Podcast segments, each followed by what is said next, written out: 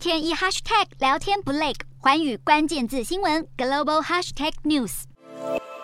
最近政经局势动荡的斯里兰卡外债总额达到五百一十亿美元，其中中国贷款约占百分之十，大约五十五亿美元。如今当局宣布破产，要偿债难上加难。非洲的尚比亚也是一带一路债务陷阱苦主，外债高达一百七十三亿美元，而中国就是第一债主。中国对尚比亚机场、高速公路和水电大坝等大型基建的融资金额超过六十亿美元。现在尚比亚被北京榨干后，命运就跟斯里兰卡一样，只能等国际货币基金组织。IMF 伸出援手，安哥拉最惨。估计二十一世纪初期，中国在安哥拉大撒币达四百二十六亿美元，相当于两千到二零二零年间中国援助非洲国家总额的四分之一，导致安哥拉国民所得的百分之五都要拿来付中国的贷款利息跟本金。最近更差点债务违约，幸好油价上涨，助攻石油产国安哥拉偿还中国债务。上海复旦大学统计，高达六十八个穷国今年需偿债五百二十八亿美元，而北京就。是最大债主金额约是一百四十亿美元，预计有超过八国国民所得的百分之二都要拿来支付债务。但在乌战、通膨及粮食危机等利空因素笼罩之下，穷国们自顾不暇，掏钱机会实在渺茫。